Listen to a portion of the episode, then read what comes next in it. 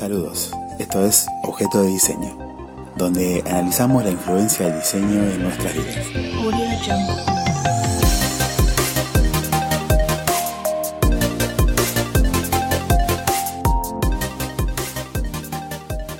Soy Nicolás Baba, licenciado en diseño gráfico, y busco el porqué de casi todo, desde que tengo uso de razón. Como diseñador me encuentro habitualmente hablando con clientes o amigos de las funciones del diseño, cómo cada decisión que tomamos nos afecta.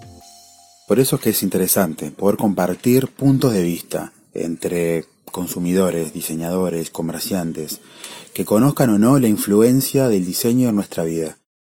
Ir un poco más a fondo en cada historia de creación y cada consecuencia de las decisiones que tomamos.